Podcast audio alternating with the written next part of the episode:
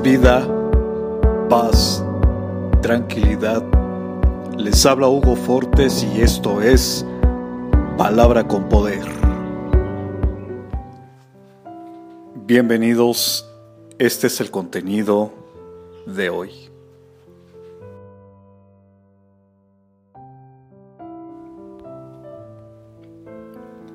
En estos días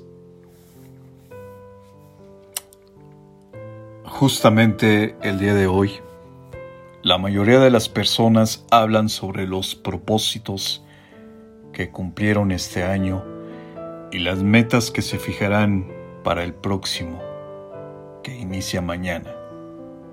Pero ¿qué hay de los propósitos no cumplidos? ¿Qué pasa con las cosas que conseguimos y que no conseguimos lograr? A lo largo de un año, pasan tantas cosas. Lo agradable y las positivas normalmente se las agradecemos a Dios de inmediato y nos sentimos tan contentos que para nada es difícil agradecerle tantas veces como nos es posible.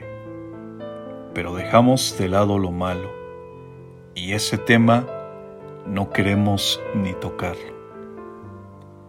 Hoy quiero recordarte que Dios ha estado contigo desde enero a diciembre, las 24 horas del día, los 365 días del año, en las alegrías y aún más en las tristezas, en el instante en que una persona que llegó a tu vida y en cada uno de los que viste partir, en tus triunfos y en tus sentimientos de derrota, viendo cada una de tus sonrisas y secando cada una de tus lágrimas.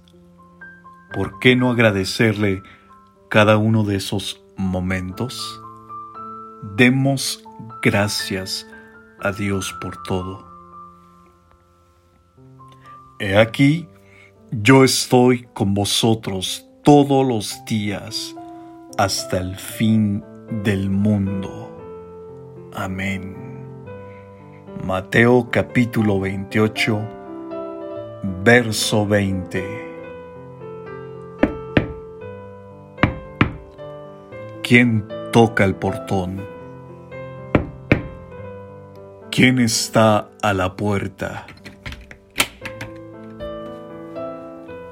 ¿Quién trae el regalo de la vida eterna. Es el niño que nació en la noche de paz, en la noche de luz, y para darnos vida, murió por ti, por mí, por todos en la cruz. Comparte, será chévere.